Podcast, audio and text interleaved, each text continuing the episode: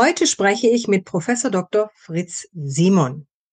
Wir sprechen über den Wohlstand, über Freiheit, über Spaltungstendenzen, über Ronald Reagan, über Margaret Thatcher, über Gerhard Schröder, über das Matthäus-Prinzip, also warum der Teufel immer auf den größten Haufen und so weiter. Naja, Sie wissen schon. Und wir sprechen auch über friedliche Welten, Zivilisationsbrüche, über Arm- und Reich-Unterschiede, über globale Rechtsordnungen und natürlich EU-Organisationen und über den Ukraine-Krieg und Verhandlungsfähigkeiten. Und, by the way, wir sprechen auch über Skat.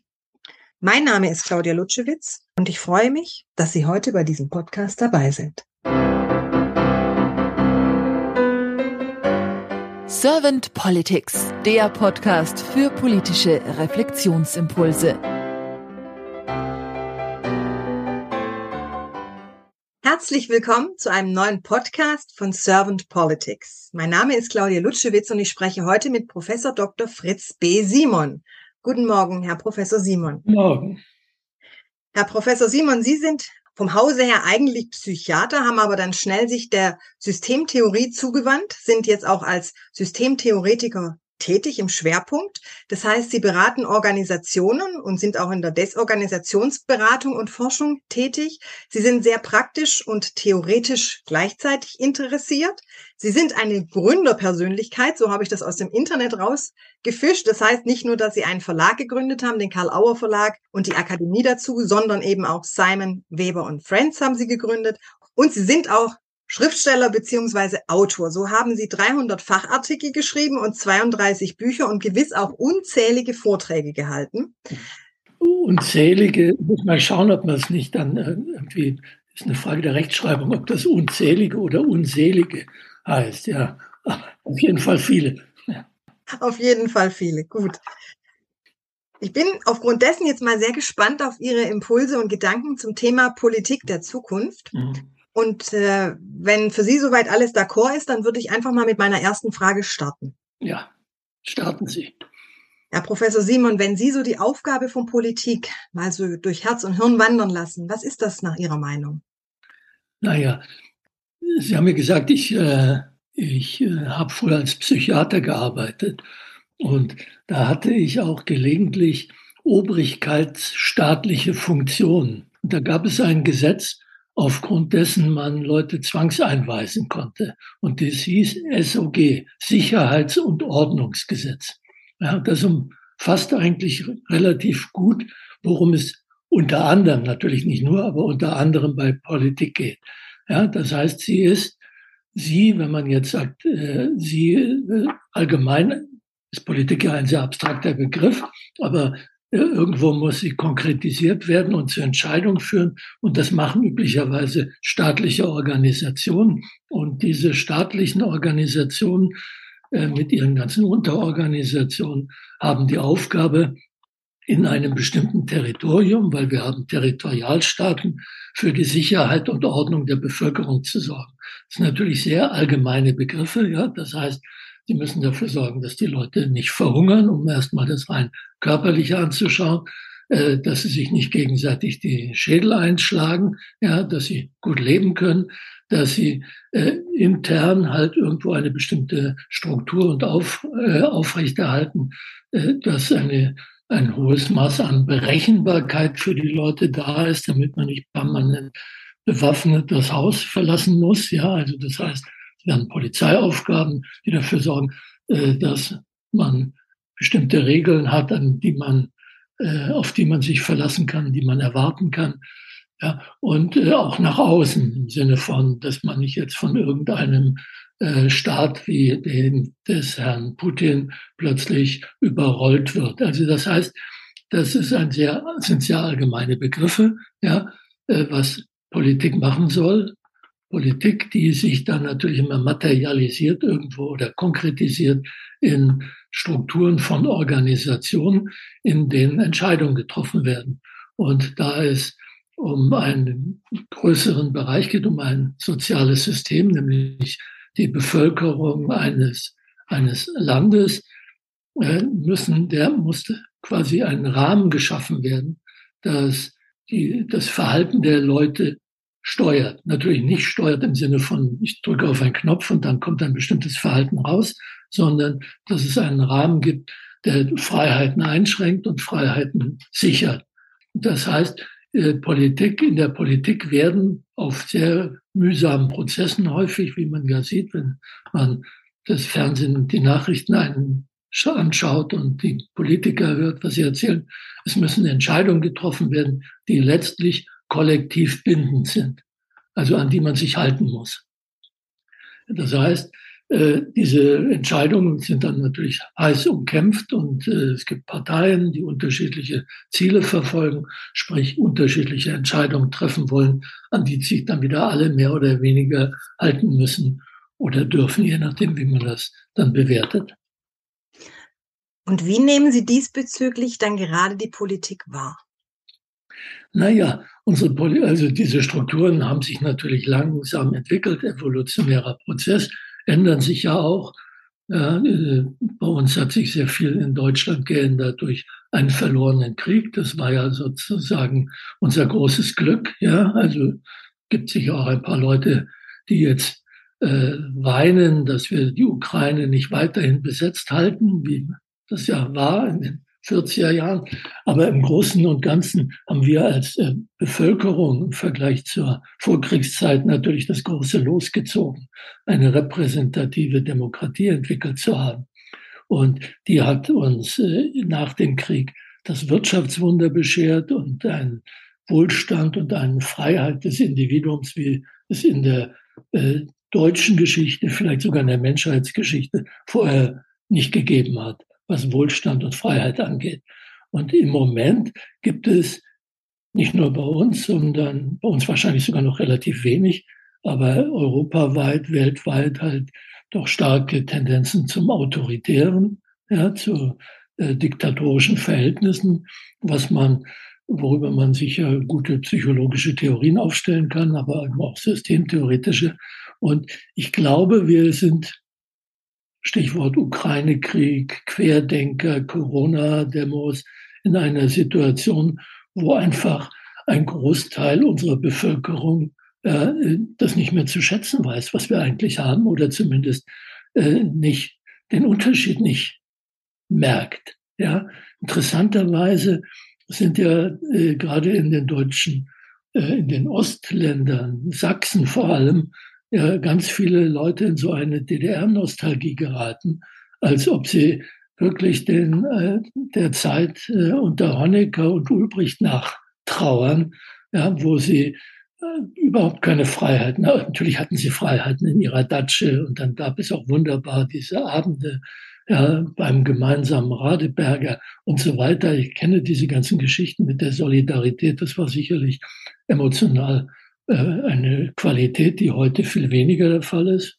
muss man auch kritisch sehen. Je merkt man äh, die Regeln äh, nicht mehr politisch entscheidet, sondern dem Markt überlässt, desto weniger werden sie solidarisch. Ja, aber das sind, muss man, müsste ich jetzt noch längere theoretische und Umschläge machen, die ich Ihnen ersparen will.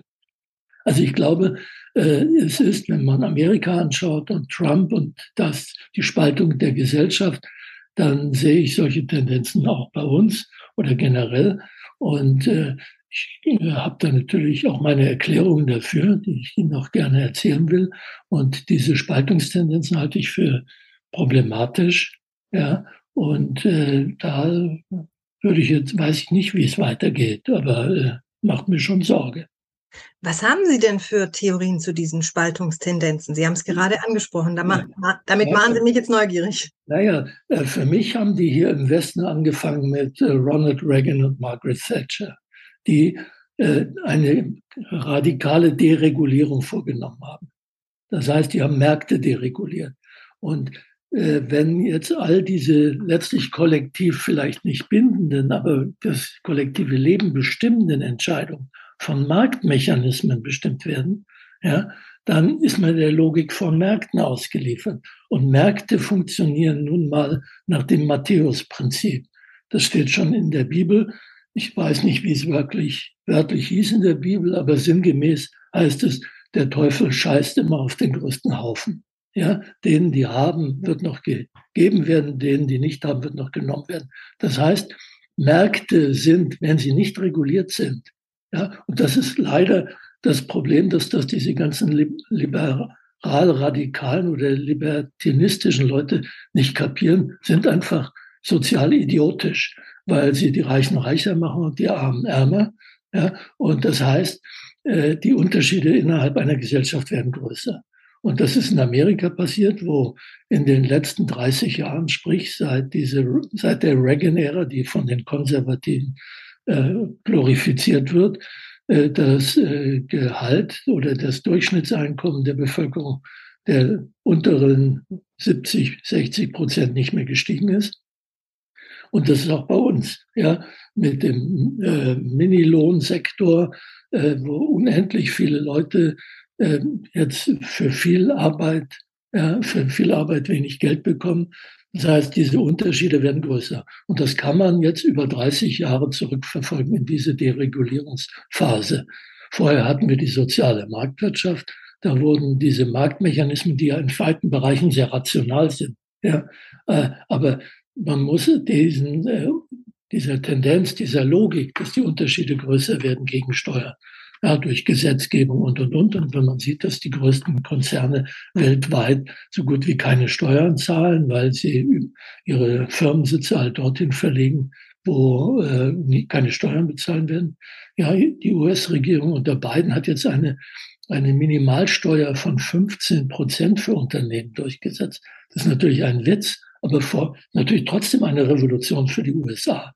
Und sie haben keine einzige Stimme der, der Republikanischen Partei dafür bekommen. Ja, also das sind die, das ist für mich der Hintergrund äh, einer Entwicklung, die sich länger angebahnt hat, die bei uns äh, ganz klar durch die Schröder-Regierung mit verursacht worden ist, die auch diese Deregulierung gemacht hat. Vorher hatten wir ein, dieses kuschelige deutsche äh, System, wo äh, die Vorstände des, der einen DAX-Firma den Aufsichtsrat der anderen bildeten und äh, ganz hohe Anteile hatte, wo man seine Anteile nicht verkaufen konnte, wo der Markt also allein durch dieses, diese Verflechtung der Unternehmen in seinen Wirkungen äh, begrenzt war. Das war äh, für die deutsche Gesellschaft wunderbar. Ja, das Problem war für die Aktionäre, dass halt irgendwelche amerikanischen Hedgefonds nicht sehr daran interessiert waren, in deutsche Unternehmen zu investieren. Sprich, die Aktienkurse sind nicht durch die Decke gegangen. Aber in dem Moment, wo dann das abgeschafft wurde, die, die größte Katastrophe der Schröder-Regierung, dass sie das abgeschafft haben.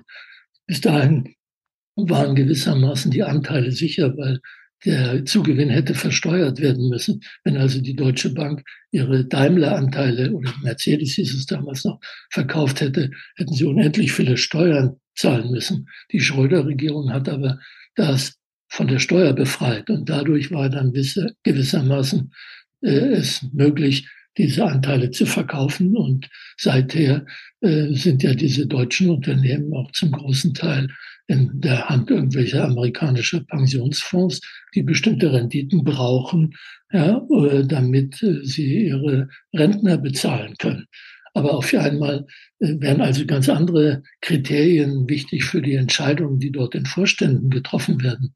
Man verkauft dann halt, was weiß ich, die Firmen, die Grundstücke und mietet sie zurück, was kurzfristig Rendite bringt, langfristig, aber nicht unbedingt sehr sinnvoll ist und so weiter und so fort.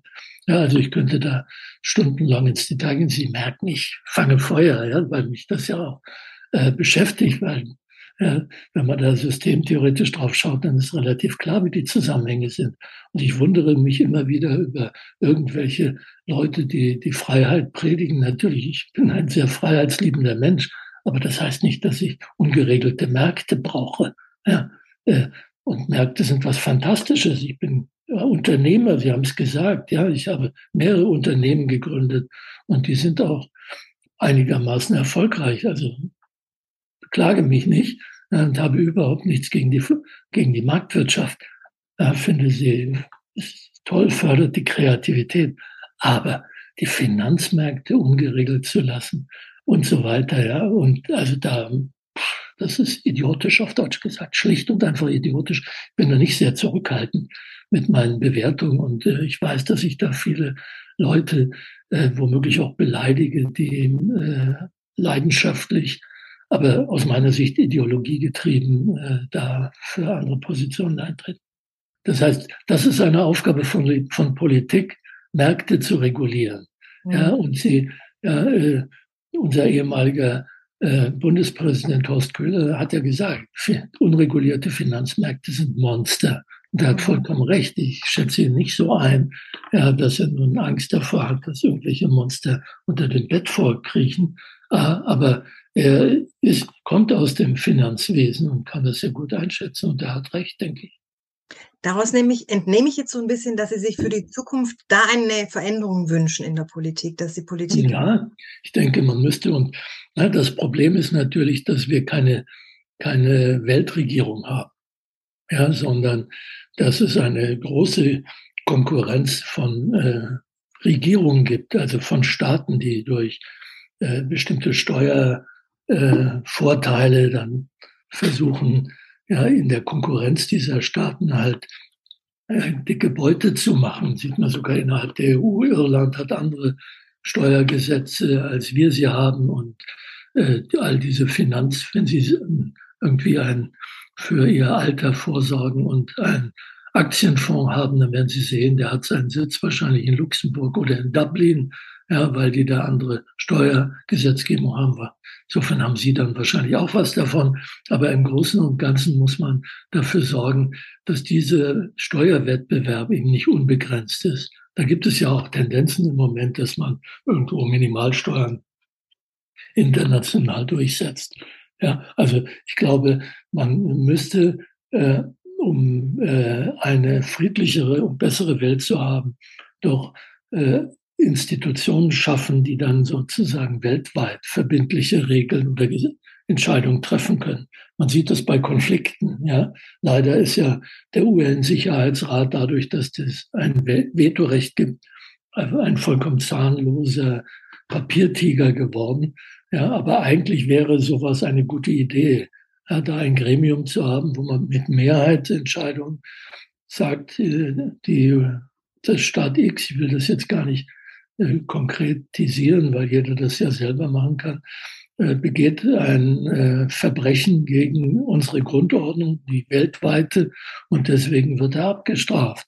Ja, dass nicht mehr äh, die, das Faustrecht herrscht. Weil das ist die Zivilisation heißt, Konflikte werden nicht mit Gewalt gelöst. Und äh, wenn äh, Russland äh, die Ukraine überfällt, dann ist das ein Zivilisationsbruch, muss man einfach sehen. Aber er hat keine Folgen, wenn wir keine Institutionen haben, die sowas wie ein weltweites Rechtssystem darstellen, wo diese Konflikte eben anders entschieden werden können. Was sind denn so Ihre großen Wünsche für die Politik der Zukunft?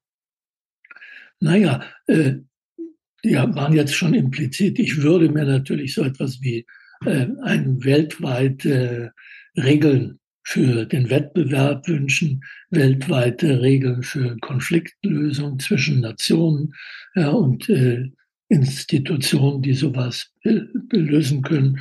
Und hier bei uns intern würde ich mir schon wünschen, dass wir dafür sorgen, dass diese Unterschiede, diese Arm-Reich-Unterschiede, die halte ich für schon gravierend, ja, dass die nicht aus dem Ufer laufen. Ja, wobei ich mich ja, wenn ich immer diese Zahlen lese, ja zu den Reichen zählen kann. Allerdings nicht zu den Superreichen, die ich auch schon kennengelernt habe. Aber ja, ich nehme mehr Geld ein, als ich ausgebe. Ja, also insofern, äh, das ist doch schon eine sehr komfortable Situation. Hat nicht jeder. Ja, wenn man sieht, wie manche Leute sozusagen am Existenzminimum herumkrauchen.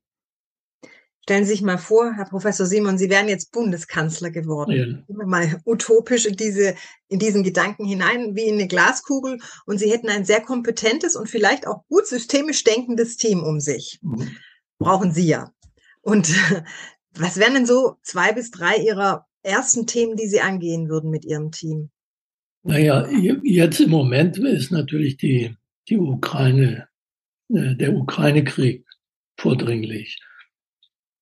Ja, das Problem ist, dass dieser Krieg ja überhaupt begonnen wurde. Den hätte man verhindern müssen, indem man halt vorher verhandelt. Und ich persönlich hätte als äh, ukrainischer Ministerpräsident wahrscheinlich mich nicht gewehrt. Ich hätte verhandelt nach Strich und Faden und und und und hätte auch aufgerüstet, so ist es nicht, um einfach die Verhandlungen mit einer gewissen Chance zu versehen. Aber ich äh, hätte es wahrscheinlich nicht auf diesen Krieg ankommen lassen. Aber jetzt, wo er läuft, ja, muss man dafür sorgen, dass wieder verhandelt werden kann. Und das heißt, verhandelt wird in einem Krieg nur dann, wenn keine Seite mehr glaubt, dass sie gewinnen kann. Das hieße für mich als potenzieller deutscher Bundeskanzler, ich würde die Ukraine aufrüsten nach Strich und Faden, würde ihnen alle schweren Waffen, alles, was zur Verfügung steht, liefern. Ja, und würde auch dann, wie damals bei der Verteidigung des Euro, sagen, whatever it takes. Ja, weil ich denke, das kann man um der von mir gewünschten globalen Rechtsordnung irgendwo einen guten Dienst zu tun, nicht durchgehen lassen, dass da einfach jemand ein anderes Land überfällt. Dann würde ich wahrscheinlich versuchen, also wir sind jetzt im Bereich der Utopie, das war jetzt noch relativ nah am Tagesgeschäft. Wenn wir in den Bereich der Utopie gehen, dann würde ich wahrscheinlich versuchen, die EU ein bisschen umzuorganisieren. Ja, weil ich glaube, die EU ist eine extrem gute Idee. Sie hat nicht nur für Frieden ja, in Europa gesorgt während der äh, letzten 75 Jahre oder noch länger. Aber ich glaube, man muss ihre Aufgaben, man muss zweierlei machen. Man muss manche nationale Aufgaben wie Verteidigung ja, und äh, manche Aspekte der Rechtspolitik und Wirtschaftspolitik und Finanzpolitik der EU übertragen. Und auf der anderen Seite muss man äh, alles, was so das Lokale und Regionale betrifft, äh, viel mehr der Region überlassen. Äh, auch in einer Gemeinde kann man basisdemokratisch abstimmen. Ja, äh, das finde ich durchaus sinnvoll.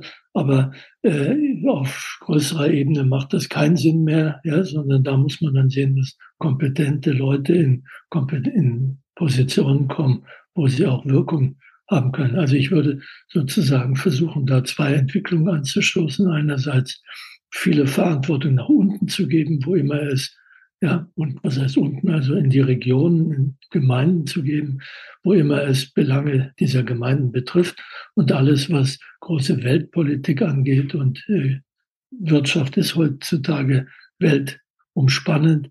Ja, äh, Finanzen sind heute weltumspannend. Solche Dinge würde ich versuchen in die, auf die EU-Ebene zu verlagern. Vielleicht würde ich auch, das ist mir vorhin mal durch den Kopf gegangen, vielleicht muss man auch das Wahlrecht ändern.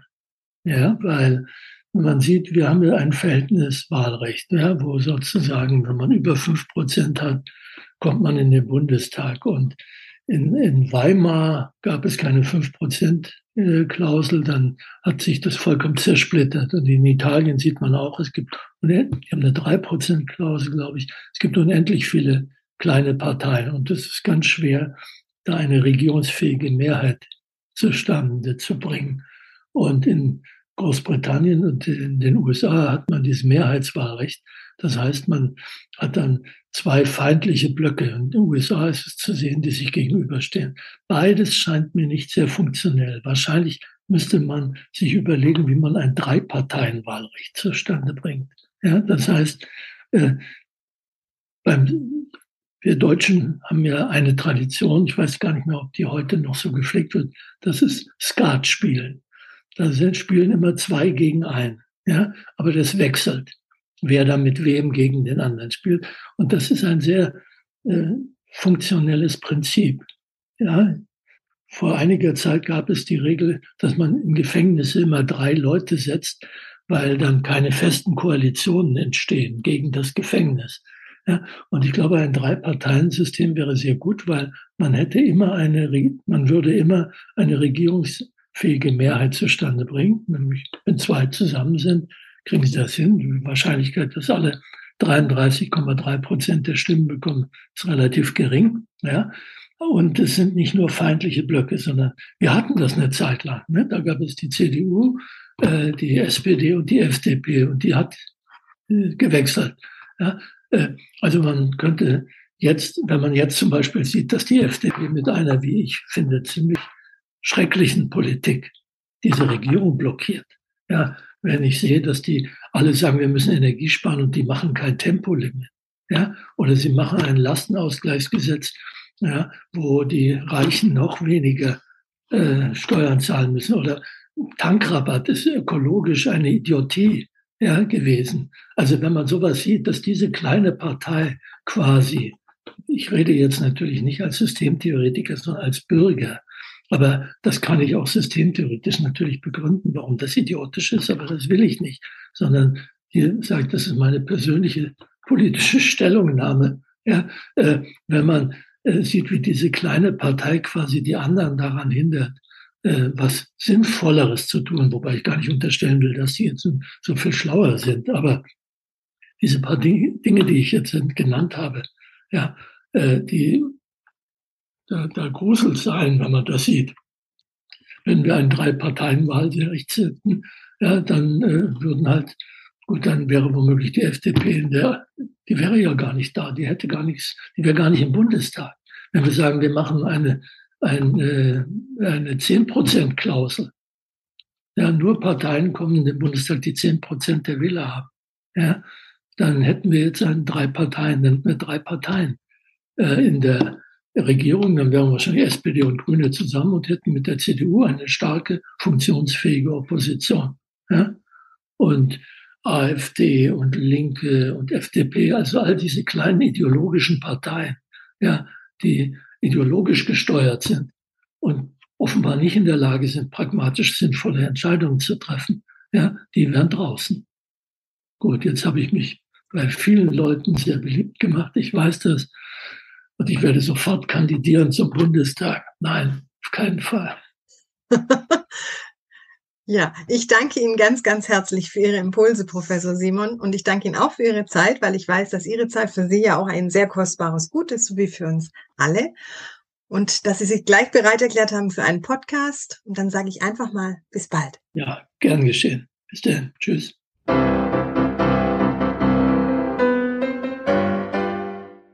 Servant Politics gibt's auf Spotify, Apple Podcasts und überall, wo es Podcasts gibt.